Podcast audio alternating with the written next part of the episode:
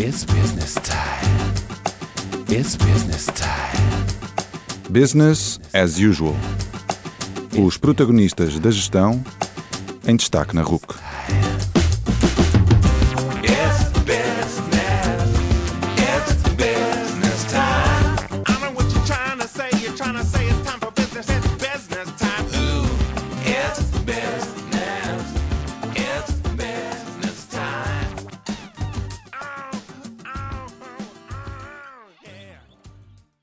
Boa noite e bem-vindos ao Business as Usual, o programa da RUC que dá destaque aos protagonistas da gestão.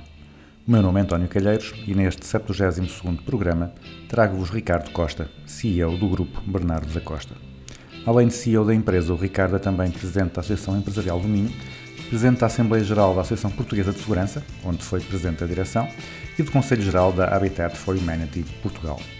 Nesta conversa falamos sobre o seu percurso, sobre a evolução do Grupo Bernardo da Costa, falamos também de gestão de pessoas e do que faz o Departamento da Felicidade da empresa. Falamos ainda do impacto que declarações e opiniões pessoais de líderes empresariais podem ter nas suas empresas e das, das medidas que o Ricardo acha que o Governo deveria implementar para melhor apoiar as empresas. Finalizamos o programa a conhecer melhor o Ricardo e com a grelha fixa. Atentem!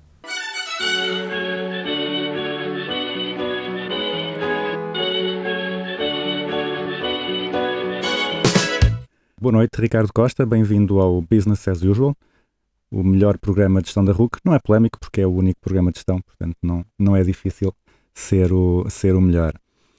Eh, agradeço a, a disponibilidade, sei que é uma pessoa muito ocupada e começo já, começo já a matar, começo já com perguntas difíceis. Licenciou-se em Engenharia e Gestão Industrial, pegou na empresa da família e desenvolveu e expandiu as, as suas áreas de ação. É também agora presidente da Associação Empresarial do Minho e presidente da Assembleia Geral da Associação Portuguesa de Segurança, onde foi presidente da direção entre 2016 e 2018, e também do Conselho Fiscal da Habitat for Humanity Portugal. Eh, Pode contar aos nossos ouvintes os momentos-chave do seu percurso e quais os passos seguintes do seu plano para dominar o mundo? Olá, boa noite, António, e obrigado pelo convite para estar aqui, eh, aqui hoje convosco. É, é um prazer. Eh, os momentos, os momentos chaves, eu divido-os em, em algumas partes. Eu, toda a minha carreira académica até o 12º ano eh, quis ser médico. eh, e os meus testes psicotécnicos, e fiz dois ou três, acho que fiz no nono, no décimo primeiro, no décimo segundo, davam medicina. Uh, hoje ia ser um médico muito infeliz, seguramente. Em boa hora, no 12 ano, a minha média não era suficiente para entrar em, em medicina, o que me abriu novos horizontes. Eu, eu entrei em ciências biomédicas na, na Universidade Pública e depois uh, fui visitar aqui a Universidade de Lusíada, em Famalicão, uh, e apresentaram-me um curso que se chamava Engenharia e Gestão Industrial um curso que hoje é muito falado e com das médias mais altas para entrar neste momento, mas que na altura era completamente desconhecido. Uh, mas a forma como foi apresentado atraiu-me logo de, de imediato. Uh, Apresentaram-me como curso da Clínica Geral de Engenharia, que ele tinha alguma coisa a ver com medicina, portanto, tinha ali a clínica geral. Uh, e porquê? Porque tocava várias áreas da engenharia, desde a produção, desde a parte industrial, desde a, da física, da química, da transmissão de calor, mas depois uma componente de gestão também uh, muito, muito forte. E olha, em boa hora decidi candidatar-me, fiz o exame de admissão e entrei em, um, em Engenharia Industrial na Lusíada. E o meu percurso fica marcado, por um lado, pelo curso que consegui fazer no tempo em que eu tinha previsto, em cinco anos, mas também por ter sido presidente da Associação Académica da, da Lusíada durante três anos. E isso é um, é um marco, porque consegui juntar a parte teórica do curso à parte prática da aplicação, com a organização das esquemas das fitas, das semanas de recepção ao calor, dos vários workshops, com a gestão de um bar académico, na altura até foram dois porque mudamos de instalações, e portanto isso ajudou-me imenso. E foi um fator diferenciador para aquilo que, que viria a ser a minha carreira profissional, porque se é algo que eu sou muito crítico no nosso sistema de ensino, é que eu acho que não nos prepara eh, na, na, realidade para, para as dificuldades que vamos encontrar no mercado de trabalho. E a Associação Académica deu-me toda essa preparação, além de que na altura, o quinto ano do curso era passado totalmente em contexto laboral. E esse foi o meu primeiro emprego numa fábrica de calçado em Joane, eh, com cerca de 1.400 trabalhadores e que me deu também aquela parte final de ambiente industrial, de chão de fábrica, que também foi muito importante antes de eu entrar na, na, empresa da família, na empresa que tinha sido fundada pelo meu avô em 1957, e portanto esta parte da, da associação académica e do último ano do curso que eu passei num chão de fábrica na Iaco Shoes eh, foram de facto fundamentais para, para o meu percurso. Depois houve algo que também foi, foi muito importante, foi eu entrar numa empresa familiar, onde eu tinha seis primos e três tios e um pai, eh, portanto, hum, com uma cultura de gestão como as empresas familiares tradicionalmente tinham, portanto, os membros da segunda geração ganham todos o mesmo, da terceira também, independentemente daquilo que façam. Eh, e eu combatia um pouco isso, portanto, eu vinha, tinha alguma experiência já, vi outro mundo, Uh, e, mas tive que aprender a, a ir devagar, a que o mundo não se muda todo num dia, em que nós temos que ter as pessoas do nosso lado se queremos fazer as mudanças que nós achamos que são necessárias ao bom funcionamento das empresas. E outro aspecto marcante é o mundo, é um mundo que eu felizmente tenho. Eh, eu já estive em cerca em 72 países, eu gosto de fazer esta contabilidade, que é uma meta também que eu tenho, que é conhecer mundo, e ao conhecer esse mundo fui percebendo diversas práticas, diversos conceitos, tudo, muito daquilo que eu aplico no Grupo Bernardo da Costa, eu apercebi-me nessas viagens que eu fiz, eu tento sempre juntar uma componente de trabalho com uma componente de lazer e conhecimento em, em qualquer cidade nova onde estou, para perceber a história da cidade, a cultura, o que é que se faz diferente eh, em relação a Portugal, e isso tem-me ajudado imenso nas diversas práticas que eu vou implementando no grupo, no grupo Bernardo da Costa, e portanto, falando um pouco do passado e aquilo que é marcante para, para mim, eh, são esses aspectos que eu gostava de destacar. Eh, no futuro, não eu costumo dizer que não há limites, não há impossíveis. Eu já estou numa fase da minha vida onde estou a consolidar mais do que a criar. Apesar de ter aberto um restaurante no sábado passado, que era algo que eu tinha dito que nunca me ia meter na restauração, ainda consigo ser desafiado e alguns impulsos deste empreendedorismo que não sai daqui, mas já estou numa fase muito de consolidar os vários projetos que fomos lançando na, na última década até porque tenho como objetivo, uh, dentro de seis, sete anos, uh, deixar de ter funções executivas e estar mais num papel de consultoria, de, de, poder aportar, de poder partilhar todas aquelas que foram as minhas vivências ao longo destes, uh, destes anos mas como digo, há este espírito cá dentro que às vezes me atraiçoa e me faz embarcar em alguns projetos que eu pensava que ia ser impossível já nesta fase, hum, nesta fase abraçar. E, portanto, assim, resumidamente, é um pouco este, os fatores marcantes e aquilo que eu vejo também para, para o futuro. O objetivo é sempre deixarmos uma marca. Isso foi sempre esse o meu objetivo, deixar uma marca. Eh, nós temos aqui um lema num dos projetos que nós estamos muito associados, que, da Habitat for Humanity, que, que se dedica a reconstruir casas de famílias mais desfavorecidas, que é juntos mudamos o mundo uma casa de cada vez. E é isso que eu acredito, que nós não podemos mudar tudo, não temos essa capacidade, nem o Presidente dos Estados Unidos, que tem o poder que tem, consegue mudar o mundo. Eh, agora, também não nos podemos aliar dessa missão de contribuir para que o mundo seja um pouco melhor no dia a seguir. Eh, e é isso que nós aqui acreditamos, é esse também o espírito que eu tento incutir à equipa do, do Grupo Bernardo da Costa, que é se fizermos todos um pouco, seguramente vamos deixar o nosso mundo um pouco melhor, vamos fazer uma criança mais feliz, vamos mudar a vida de alguém eh, para que ela se recorde que existiu alguém eh, que contribuiu para que o seu mundo também fosse melhor. E, portanto, é um pouco esta a filosofia que, que levo neste momento e que quero continuar nos próximos anos.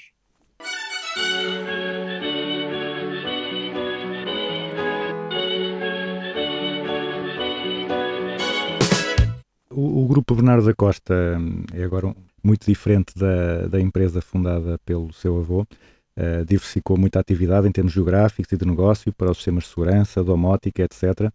Eu perguntava qual é que foi a lógica dessas decisões de diversificação e também se tem sido um crescimento mais baseado no desenvolvimento interno ou se houve parcerias ou aquisições para potenciar para tornar esse crescimento mais rápido? Uma lógica que foi seguida foi a tecnologia. Hum, tentamos que existisse aqui um fio condutor ligado à tecnologia, hum, às TIs também, eh, onde não não tivéssemos ou não representássemos equipamentos que não tivessem, que nós não pudéssemos acrescentar um valor, seja na pré-venda, fosse na pós-venda. E esse foi um fio condutor na parte da segurança eletrónica, na parte dos audiovisuais, na parte da domótica, na própria na empresa que depois foi evoluindo o meu avô nas instalações elétricas, que passou também para instalações especiais, eh, e esse foi um fio condutor. Depois há assim, algumas empresas que divergem, a academia eu sempre quis ter algo ligado à educação, à formação, lá está, eu acho que nós, eh, se queremos deixar uma marca neste, neste mundo, tem muito a ver também com a educação, e foi daí que em 2011 nasceu a Academia, a Academia Bernardo da Costa, e este último projeto da BC Safety, eh, na, área dos descartáveis médicos, foi um complemento à área da segurança. Muitas vezes nos perguntava se nós não tínhamos a parte da proteção individual e só tínhamos a proteção eletrónica. E a pandemia foi, digamos, aqui o, boost para que este projeto arrancasse e que difere dos outros por não ser tecnológico, mas que se complementa na área da, da segurança. Um, e este foi da forma como, como como, o grupo foi, foi montando as suas, as suas áreas, as suas áreas de, de atividade. A segunda parte da pergunta, se me puder ajudar. Era se foi a base de desenvolvimento interno, desenvolvimento orgânico? Ah, eh, tivemos as duas coisas. Tivemos eh, startups eh, criadas do zero, ehm, como foi o caso da Atouch, por exemplo, ou como foi a Academia. No caso da IBD, o seu crescimento resulta essencialmente de fusões. Já fizemos duas fusões na IBD, eh, primeiro a BC com a DID, que resultou a BC DID, e depois mais uma empresa que nos fundimos e que resulta a IBD. Mesmo a ATouch, também agora é a ATouch o Inuel, resultante de uma fusão, uh, portanto, da ATouch com, com o Inuel. Portanto, temos as duas formas aqui de, de crescimento uh, na, nas empresas. eu sou muito adepto de fusões, nem podia dizer outra coisa sendo presidente de uma associação empresarial. Eu acho que nós temos um problema em Portugal de falta de escala, de falta de dimensão. Temos muitas micro e pequenas empresas que depois, quando queremos competir com outras geografias, temos um problema de dimensão e, portanto, eu sou um adepto fervoroso de que as pessoas se juntem, se unam, que criem sinergias, criem escala eh, para ganharmos dimensões e para termos marcas e eh, empresas fortes que possam competir no mercado que é cada vez mais global. Eh, muitas vezes na, nas fusões há, há, dificuldades de integrar as culturas da, das duas empresas que, que se juntam. Uh, tem, esse, tem algum tipo de, de due diligence que fazem a esse nível, não, ou seja, não apenas uh, pensar se a empresa será compatível em termos financeiros, em termos, uh, em termos de operações, mas também perceber se há compatibilidade entre as pessoas que trabalham nas duas? Totalmente. Primeiro é, é para nós é fundamental, e até é um fator exclusivo, que exista compatibilidade entre os, os acionistas sócios. Uh, tem que existir compatibilidade pessoal, de defendermos os mesmos valores, termos os mesmos princípios, uh, mais do que qualquer resultado financeiro. E depois, sim, uh, e nas fusões, e nós passamos por elas e sabemos qual foi o sentimento que se viveu aqui dentro da empresa, porque há, normalmente há sempre sobreposição de funções, há sempre sobreposição de culturas, e é importante que elas estejam pelo menos menos alinhadas. No nosso caso, eh, com as fusões que fizemos com parceiros em Espanha, eh, sabíamos que existiam os mesmos princípios, mas as práticas no que se refere, por exemplo, ao Departamento da Felicidade e tudo aquilo que nós temos do Grupo Bernardo da Costa, não eram as mesmas, mas ficou salvaguardado que eh, nada disso iria mudar com a fusão em Portugal e que pouco a pouco até iríamos tentando em Espanha eh, implementar algumas das práticas que nós tínhamos em Portugal. Eh, portanto, no nosso caso, sim, houve essa, essa preocupação e nem podia ser de outra forma, porque se uma, se uma empresa atinge sucesso baseada no modelo de gestão de valorização, de reconhecimento das pessoas, eh, uma fusão que vá mudar isso no seu todo, não me parece que seja que seja, seja bom, que seja positivo, até porque desvirtua aquilo que foi a base do crescimento e dessa mesma empresa.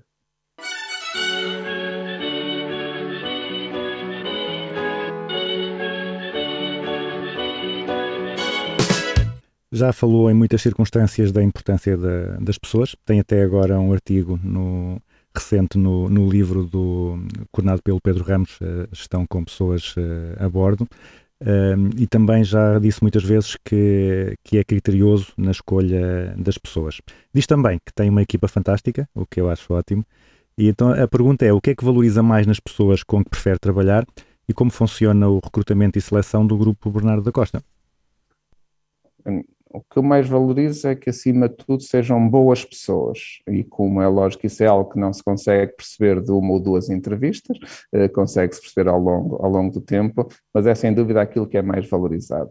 Como é lógico, há determinadas funções onde o conhecimento e a capacidade técnica é, é fundamental para, para a boa execução dessas mesmas funções, mas no geral aquilo que é mais importante são, uh, são as pessoas uh, terem, uh, serem boas, serem boas, ter, estarem sempre de boa fé em todas as práticas ou em todas as decisões que tomam no decorrer das suas, das suas funções.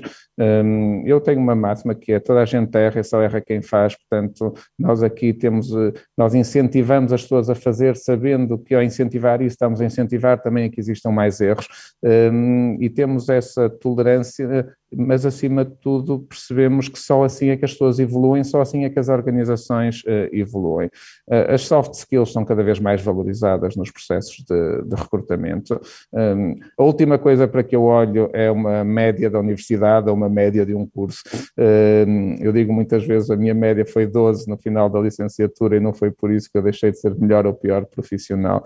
Um, o que eu acho é que as pessoas têm que ser, têm que saber um, ser exigentes consigo próprias, terem a dose QB de ambição para progredir dentro da empresa eh, e perceber, e nós aqui abrimos essas possibilidades e das primeiras coisas que nós dizemos quando fazemos um processo de recrutamento é que em qualquer processo de recrutamento são sempre consideradas em primeiro lugar as pessoas que já estão cá dentro uh, e só depois de nós não conseguirmos fazer com que as pessoas evoluam, as que já cá estão, é que vamos ao mercado uh, procurar novos talentos.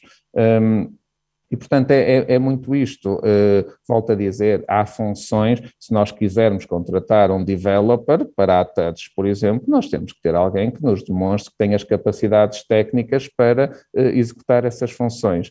Mas também não pode ser só isso porque se for um bicho do mato, se for aquelas pessoas que estão completamente aliadas disto que é a nossa cultura organizacional, e nós já tivemos esses casos, nós depois percebemos que essa pessoa não se vai integrar, não vai estar dentro do espírito da, da equipa. E, portanto, tem que existir aqui um equilíbrio. Para funções mais generalistas, sem dúvida, que é a vontade em crescer, a vontade em aprender, o espírito de equipa, a forma como resolve os problemas, a, forma como reage a, a, situações menos positivas, é aquilo que é mais valorizado uh, quando, quando tentamos uh, recrutar alguém do, no mercado. Nós, felizmente, temos uma rotação baixíssima, nos últimos cinco anos saíram duas ou três pessoas, uh, portanto, um, não temos necessidades de substituição, quando nós recrutamos é sempre para acrescentar algo mais mais, hum, na sua grande maioria. E por isso são essas as nossas eh, principais preocupações. Eh, em termos de, do processo de recrutamento, eh, já falou em entrevistas, um, fazem alguma coisa, fazem um processo tradicional, análise de currículo, entrevistas, ou fazem alguma coisa fora da caixa, como às vezes aqueles anúncios que nós vemos da, da Mercedes, que põem os candidatos com, com um piloto a, a fazer um, um percurso a, em alta velocidade? Uh, normalmente, e portanto aqui varia às vezes de empresa para empresa, o processo é o processo tradicional.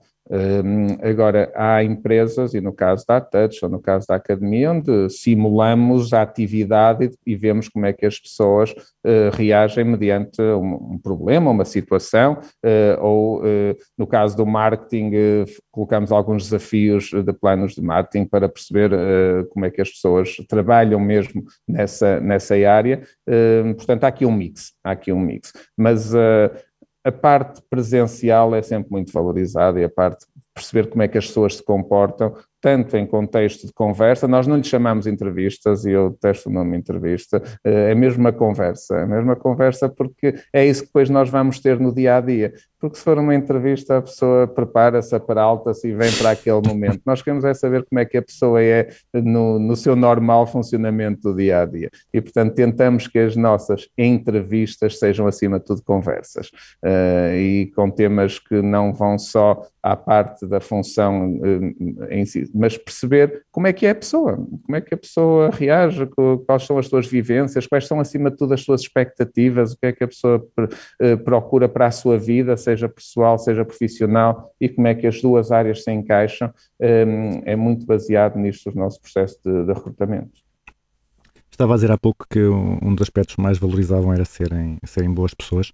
Uh, muitas empresas uh, têm no processo de recrutamento uma fase em que chamam o pedido de recomendações aos atuais funcionários, ou seja, pedem às pessoas que já trabalham na empresa para recomendar conhecidos que estejam dentro do perfil, o que é uma forma, lá está, de ter essa percepção se são ou não boas pessoas, porque, à partida, ou se um funcionário está satisfeito na empresa, não vai recomendar alguém que seja uma pessoa que vá uh, deixá-lo fazer eh, uma figura. Vocês também valorizam uh, o input dos funcionários nos processos de recrutamento? Sim, sim, totalmente, totalmente. E quase todos surgem uh, de, de, indicações de pessoas de, de cá dentro. Muito, valorizamos muito esse, esse input, sem dúvida.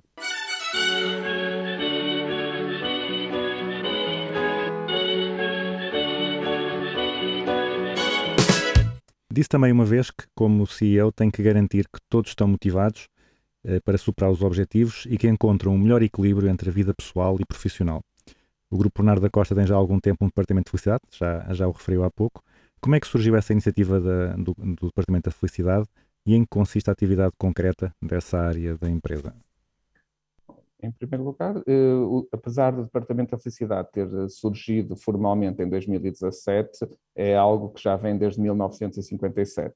É algo que vem de uma cultura organizacional muito forte, já promovida pelo meu avô, que depois o meu pai e o meu tio deram, deram seguimento, e o meu papel foi adaptá-la a esta nova realidade empresarial, esta nova globalidade, eh, como disse há pouco, eh, trazer mundo para dentro do, do Grupo Bernardo da Costa em tudo o que tem a ver com esta área da, da gestão de pessoas e da liderança de pessoas. E, portanto, só dizer que hum, isto é, é cultural.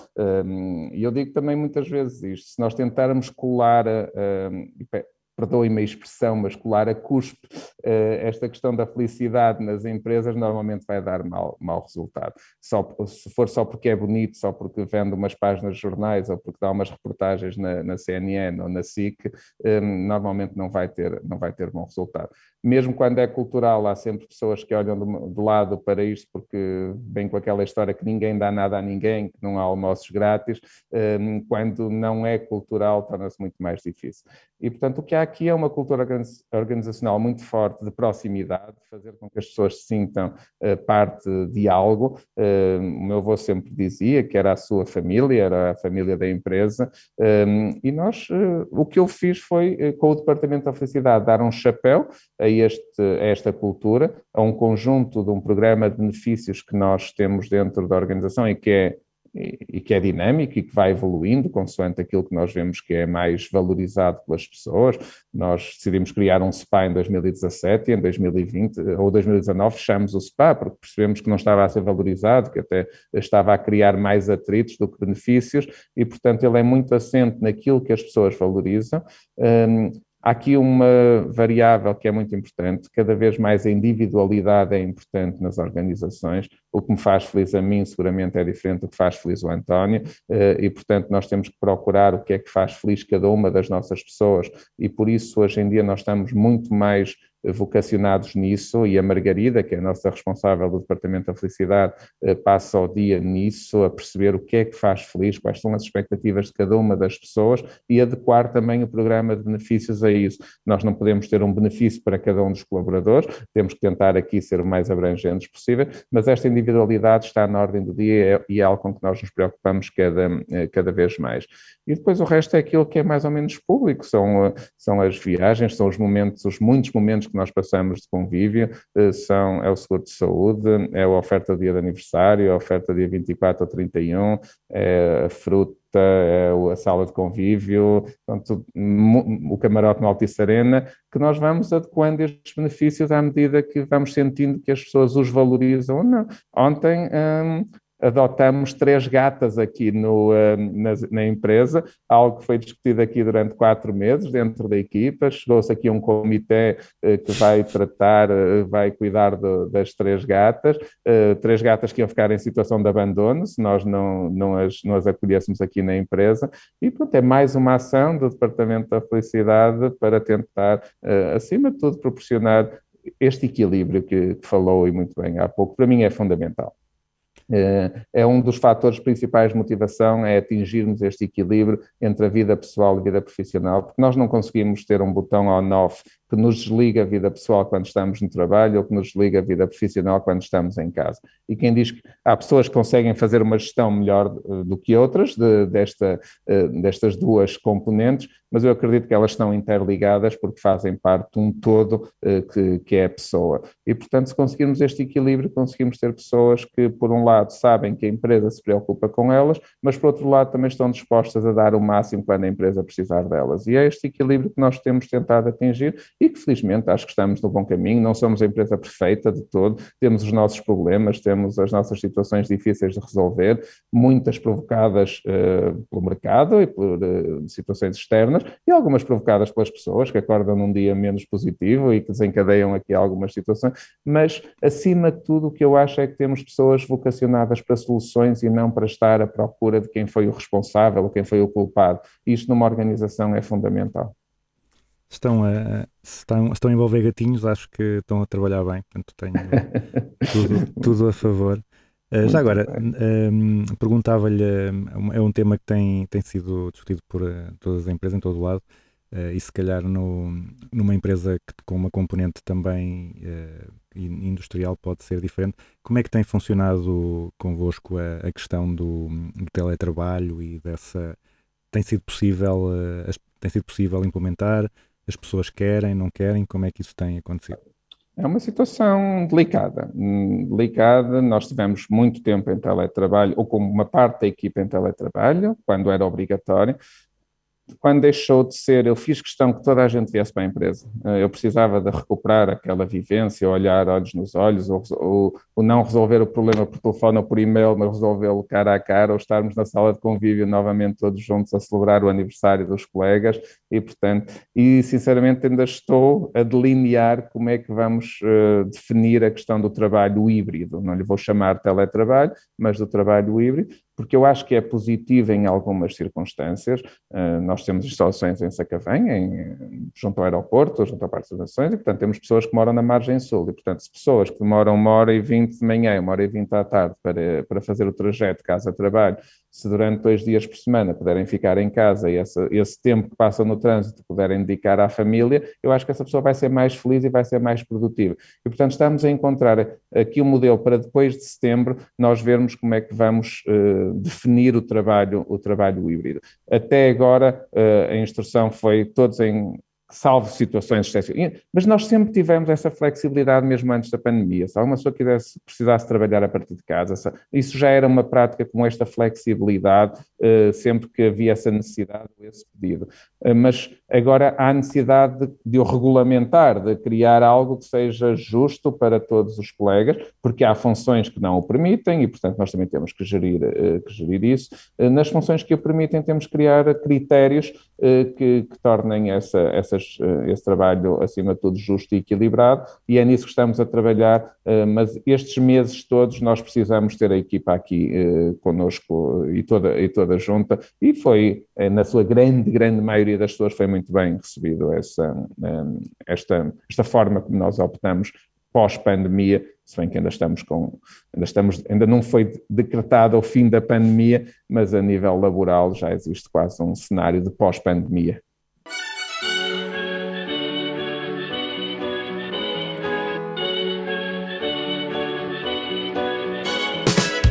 Quando foi conhecida a decisão do Supremo Tribunal Americano de reverter a sentença Roe v. Wade, que despenalizava a nível federal o aborto, Eh, o Ricardo fez um post no, no LinkedIn a dizer que era um dia triste e mostrou-se desgostoso com a decisão. Por sua vez, outro, outro gestor, o CEO da Prozis, fez um comentário a, apoio, a mostrar apoio a essa decisão do Tribunal americano, o que levou a que muitas pessoas deixassem de, de promover a Prozis. E aqui eu perguntava-lhe qual é que é a sua opinião sobre tudo isto. Uh, se as empresas ou, e os gestores que são a cara das empresas devem ter opiniões sobre assuntos fraturantes ou se devem apenas fazer bons produtos e serviços e esperar que as pessoas uh, valorizem a empresa apenas uh, pela sua atividade, digamos assim, mais operacional e comercial.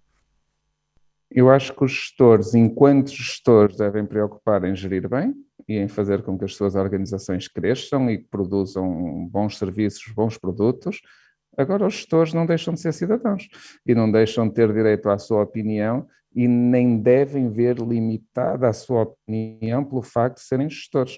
Uh, e eu acho que cada um tem a, sua, tem a liberdade uh, de manifestar a sua opinião e depois uh, também tem que estar preparado para os efeitos que isso vai ter. E nós sabemos que vivemos num mundo onde as redes sociais transformaram esta questão da emissão de opinião numa selvageria, porque depois, atrás de um teclado, eh, toda a gente é sempre muito corajosa e muito forte a denegrir essencialmente a imagem dos outros mas é o mundo em que vivemos, é um mundo em que nós não conseguimos controlar. Uh, há pessoas que se expõem mais, há pessoas que se expõem menos.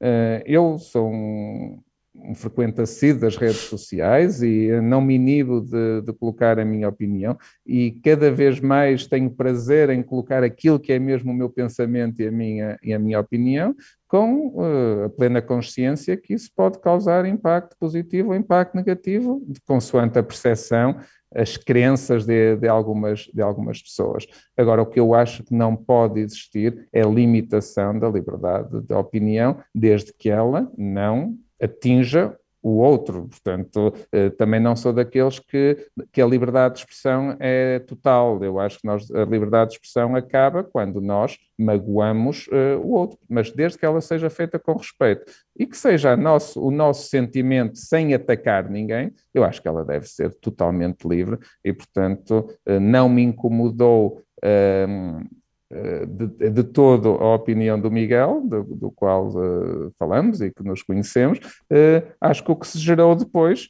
uh, foi um, o, o que é próprio das redes sociais sempre que há uma opinião mais fraturante um, e onde há pessoas que depois não conseguem perceber onde acaba a tal liberdade, liberdade de expressão e partem para o ataque pessoal. mas isso é algo com que nós temos que viver na nossa sociedade. Hum, só espero que isso não limite hum, a liberdade de opinião ou as pessoas poderem manifestar a sua opinião sobre qualquer tema, seja ele mais fraturante ou não. Porque esse é um dos nossos principais problemas hoje em dia da nossa sociedade e muito se fala na, na falta de qualidade dos nossos políticos, eh, precisamente porque as pessoas têm medo de ir para a política porque, por causa deste escrutínio selvagem eh, que existe hoje em dia neste mundo das redes sociais e onde os nossos mídias às vezes também contribuem eh, para, para isso. E isso está a afastar, está a afastar as pessoas de emitir opinião, está a afastar as pessoas de se exporem mais, e nós sabemos que um cargo público ou político é disposição, uh, e isto está a contribuir negativamente para a evolução da nossa sociedade e da nossa, da nossa democracia, e por isso é que acabamos por ter sempre os mesmos à volta do, do poder. Uh, e, portanto, eu combato isso na, na associação e diariamente tento combater isso, portanto, não, não seria coerente se não defendesse que todos devem emitir e devem ter a sua opinião, desde que isso não falta ao respeito a, a, a, sobre o tema, sobre as pessoas que estamos a emitir a opinião. E, portanto, vi, vejo com muito bons olhos que todos imitamos a nossa, a nossa opinião, desde temas mais simples a temas que são mais fraturantes. Já uma vez deixou de, de, consumir produtos de alguma empresa porque algum administrador disse alguma coisa com que, que não concordasse ou, ou, ou passou a ter uma uma, uma apreciação assim mais, uh, mais difícil para um artista por ele, por ele fazer ou dizer alguma coisa com, com a qual não se identificasse? Que me tivesse marcado ou que eu tivesse dito que é exatamente por, este, por esse motivo, não, não, nunca. Acho que deve haver uma separação. se me falar se é um coaching que emite uma opinião Uh, de uma coisa que é totalmente contra a nossa, e se essa pessoa nos vai ajudar uh, mentalmente ou a melhorar o nosso dia, eu acho que isso afeta diretamente uh, a, a, escolha por essa, por essa pessoa. Uh, se estamos a falar de produtos uh, ou de empresas com a dimensão como é uma Prozis, eu acho que não, não, não, apesar de não concordar com a opinião do Miguel, uh, não vou, e nós temos máquinas Prozis na empresa, as Voodoo, e estamos muito satisfeitos com elas, não vai ser, pela opinião do Miguel, ser diferente da minha, que nós vamos deixar de, de consumir Prozis.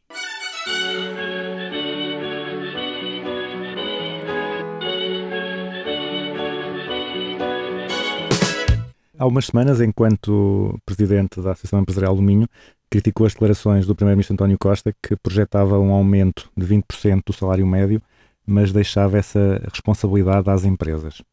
Eh, como empresário e representante de empresários, que medidas governamentais considera que poderiam ser mais impactantes no apoio às empresas? Acima de tudo, o governo tem que perceber duas coisas. Por um lado, Lisboa não é o país, e, portanto, há um conjunto de regiões que contribuem muito para o que Portugal é hoje, seja na criação de riqueza, na criação de emprego, nas exportações, e isso é muito desvalorizado pelo nosso governo, e nós temos alguns ministros que dizem que, de facto, o, este é o governo mais centralista da história da nossa democracia, ehm, e isto não é diretamente o que me perguntou, eu sei, mas era importante eu dizer isto, e por outro lado temos eh, um governo que também não percebe que as empresas são se calhar, o fator mais determinante para que um país se desenvolva, cresça, eh, que crie riqueza, que crie valor, que possa pagar melhores salários aos, aos trabalhadores.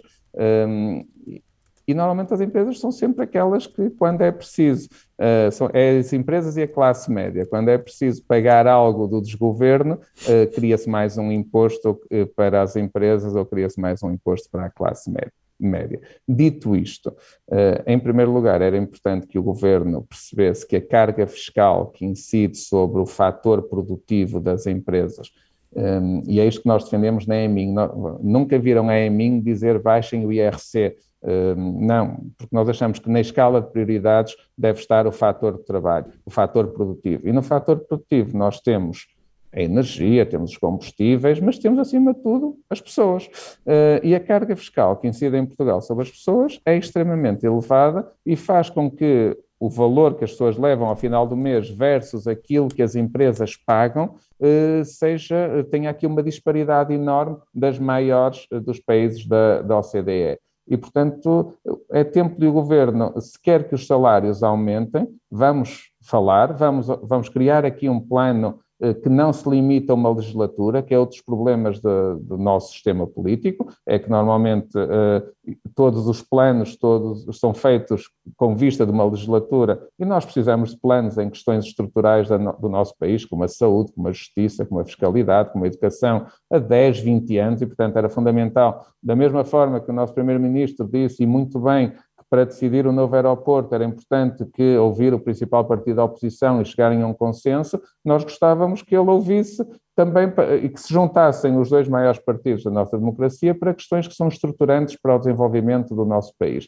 E, portanto, é isso que nós pedimos ao Governo, que eh, reveja a carga fiscal sobre os salários, eh, que desburocratize tudo aquilo que é o funcionamento das empresas. Nós temos demasiado Estado na nossa economia, nós temos muitas vezes o Estado a dizer como é que se gerem as empresas, e não é por nada, mas o Estado tem demonstrado que como gestor não tem sido dos melhores, e há vários exemplos que o, que o demonstram, eh, e, não, e é o que acontece com as sucessivas leis ou fiscalidade que vão criando, estão a dizer como é que nós temos que gerir as nossas empresas. Eh, o Estado é que me diz se um carro de dois lugares ou de quatro lugares é melhor ou não para a minha empresa, e não tem que ser o Estado a dizer, tem que ser o gestor eh, que tem que saber qual é a melhor viatura para a sua empresa, mas com a, com a fiscalidade o Estado vai impondo isto às empresas e, portanto, o que nós precisamos é um Estado que saia da economia, que deixe o mercado funcionar, mas que esteja de retaguarda para as questões sociais que sejam mais prementes, onde aí sim o papel do Estado é, é fundamental.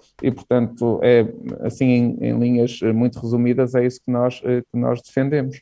Agora, é extemporâneo o Primeiro-Ministro, numa altura tão difícil, com tantos desafios que nós enfrentamos neste momento, a sair de uma pandemia, com uma guerra a decorrer, com crise de abastecimento de matérias-primas, com crise de acesso a matérias-primas, crise energética, vir dizer que temos que aumentar, que o privado tem que aumentar 20% de salário nos próximos quatro anos e que as empresas têm que reduzir para quatro dias de trabalho, senão as pessoas vão fugir não nos pareceu responsável e a nossa independência enquanto associação também se vê nisto. É quando achamos que não está bem, exercemos a nossa voz, porque felizmente nem é minha, não estamos subjugados nem instrumentalizados, somos livres e independentes, vivemos dos nossos associados e essa liberdade permite-nos estar ao lado do governo, como temos estado em muitas ações ao lado de vários ministérios, mas quando achamos que algo não está bem, exercer a nossa voz eh, para, para contestar e para acima de tudo, não só contestar nem criticar, que é outra coisa que a EMIN nunca faz. Apontamos sempre um caminho alternativo. Um, isso também nos tem distinguido e tem sido valorizado pelos, um, pelos nossos associados e por todas as empresas que se revêem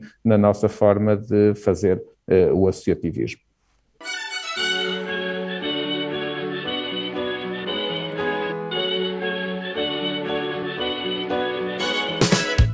Então, agora vamos passar para temas mais pessoais e perguntava-lhe como é que é um dia normal na sua vida e como é que seria o dia ideal. Olha, eu tenho muita dificuldade em definir um dia normal porque os meus dias nunca são iguais. Eh, nos últimos 20 anos tem sido assim, porque eu tanto posso acordar em Braga, em Lisboa, em eh, Nova Iorque, na China, em Madrid, em Barcelona, e portanto os meus dias são muito diferentes. Eu não consigo, por exemplo, inscrever-me num ginásio porque eu não consigo dizer que à terça e à quinta vou ao ginásio. É impossível para mim, eh, nos últimos 15 eh, anos, eh, ter essa rotina. Ehm, mas o dia normal, basicamente, passa por acordar, esteja eu onde estiver, tentar fazer algum exercício pela manhã, quando acordo com essa predisposição e quando não acordo ainda tento uh, contrariar aquilo que é a vontade própria um, e depois, acima de tudo, eu gosto de estar com pessoas uh, e é isso que eu faço hoje. Uh, pessoas, sejam elas da empresa, sejam clientes ou sejam fornecedores, e o meu dia é passado à volta disso, é estar com pessoas, tentar uh, aprender ao máximo com as pessoas com quem, estou, com quem estou, tentar também partilhar as minhas experiências, mudando algumas perspectivas, uh, e o meu dia anda muito, muito à volta disto. Uh, e, seja, seja em contexto profissional ou seja em contexto de lazer. E se me perguntou o dia ideal, era este sem as responsabilidades executivas que tenho de decidir uh, muitas coisas. Eu tomo 50 decisões por dia uh, e, portanto, gostava que essas decisões cada vez mais, já tomei muitas mais, uh, mas que cada vez mais fossem tomadas pelas pessoas a quem eu fui delegando uma série de responsabilidades e eu pudesse estar aqui só mesmo como consultor. Esse seria, era fazer o que faço hoje sem a responsabilidade executiva que tenho em algumas empresas ainda. Então, com esse, com esse dia a dia tão, tão diversificado, é difícil ter rotinas, como estava a dizer. Uh, será, será então ainda mais importante ter uh, uma agenda, uma app? Uh, quais é que são as técnicas, as práticas, as apps que usa para ser eficiente, para gerir bem o tempo, para não esquecer de nada, para, para se lembrar de ter tempo para as coisas que, que são importantes? São acima de tudo duas. É, é o calendário do iPhone, eh, que é, que é a minha ferramenta principal, e são as notas, onde eu vou escrevendo as coisas que, que não me quero esquecer para depois mais tarde poder, eh, poder utilizar. Uh, mas a, a, minha vida está gerida pelo calendário do iPhone e, que, e que em alguns casos é partilhado, seja na EMIN ou pela nossa diretora-geral que vai acrescentando coisas e é, é, outra, das, é outra das coisas que eu num, num mundo ideal gostava de ser só eu a gerir a minha agenda e, e hoje já não é só gerida por mim, já me é já me é imposto, impostas algumas atividades, mas volto a dizer, quando digo impostas, não quer dizer que eu as faça uh, descontente, não. Eu gosto muito daquilo que faço e em todos os projetos que estou, uh, estou porque, porque eu fiz questão de estar. Agora, como qualquer questão, nós às vezes idealizamos um projeto e ele vai sofrendo nuances no caminho uh, que não são, por vezes, tão felizes. Mas é, é, é normal. mas a nível da app são essas duas. As, as, o meu auxílio basicamente está no calendário do iPhone e na, naquela aplicação que se chama Notas, onde eu vou escrevendo tudo aquilo que não me quero esquecer. Uh, e mesmo tendo o tempo tão ocupado, há tarefas que podem não parecer as mais eficientes, as mais úteis, mas que mesmo assim insistem em fazer? Ah, arrumação e limpeza. São, eu tenho essa, essa fobia de ter tudo muito organizado, tudo muito alinhado, tudo muito simétrico, uh, e às vezes perco tempo demais a fazê-lo, mas olha, foi algo que foi, foi crescendo comigo, eu, hum, seja na secretária, seja em casa, tudo o que esteja desarrumado ou que esteja menos limpo, eu faço questão de o organizar ou de o limpar. Uh, e, tem outra coisa, às vezes hum. perco tempo a endireitar quadros. Estava acontecendo em museus, inclusive, e quase-me do museu porque eu fui endireitar um quadro que estava torto. Que estava torto. Isso pode ser perigoso. Isso pode ser perigoso. Pode ser perigoso. Pode ser perigoso. Uh, quando tem que, que desenvolver uma nova competência, aprender alguma coisa nova, uh, qual é que é o método? Como é que faz para desenvolver essas novas competências?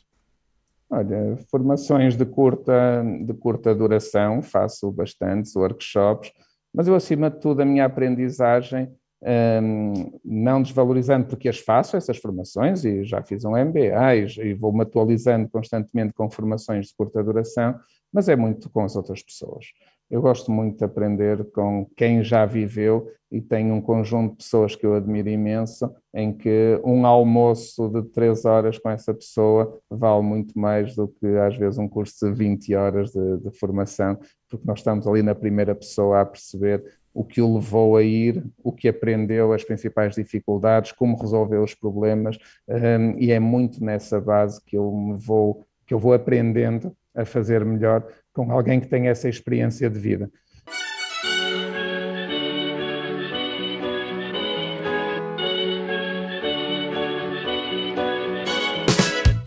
Agora vamos passar para a parte final do programa, aquilo que eu chamo a grelha fixa, porque são as perguntas que são iguais para todos os convidados e que são feitas no formato que os americanos chamam rapid fire, portanto, perguntas de resposta mais rápida, mais imediata. E a primeira é uma empresa ou um guru da gestão, ou ambos, que admire, uh, não pode falar da própria empresa, tem que ser outra.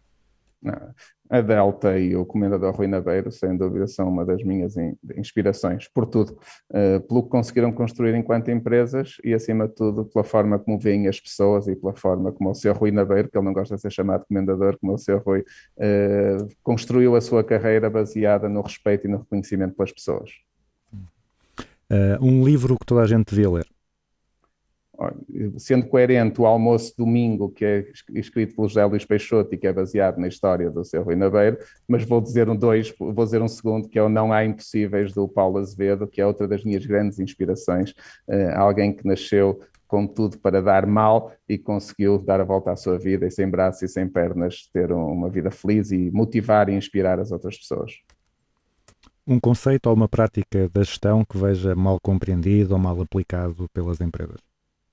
Questão da sustentabilidade, que tanto é falada agora, do ESG, eh, eu acho que as pessoas ainda não perceberem muito bem, ainda encaram isto como um custo e eu acho que é uma grande oportunidade que, que existe para as empresas no dia de hoje.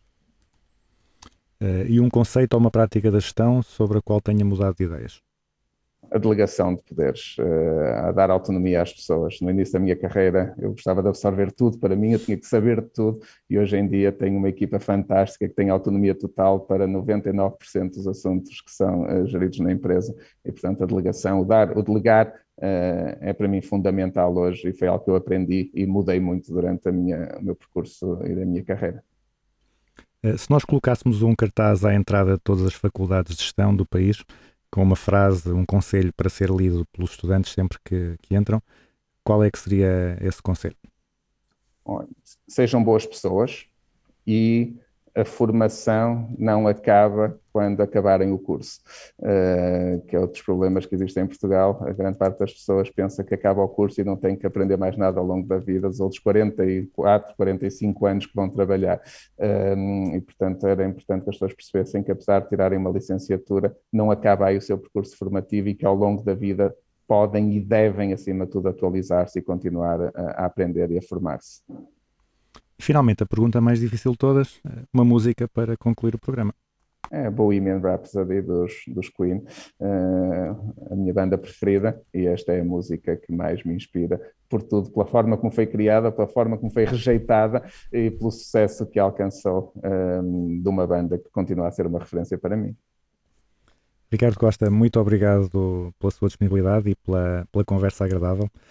Uh, desejo, obrigado, António. Foi um prazer. Foi um desejo a continuação de sucesso para o Grupo Bernardo da Costa e para também a Associação Empresarial do Minho. Muito obrigado. Um abraço. Um abraço.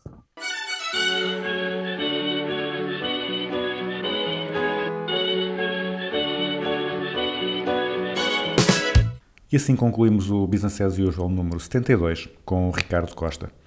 Neste programa confirmamos a importância dos gatinhos para a felicidade e ficamos a saber que se um dia no museu virmos alguém que não faz parte do staff a endireitar um quadro, pode muito bem ser o Ricardo.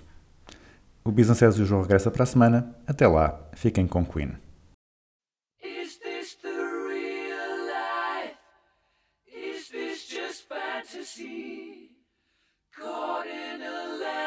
A no escape from reality. Open your eyes, look up to the skies and see. I'm just a poor boy. I need no sympathy. Because I'm easy come, easy go. Little high,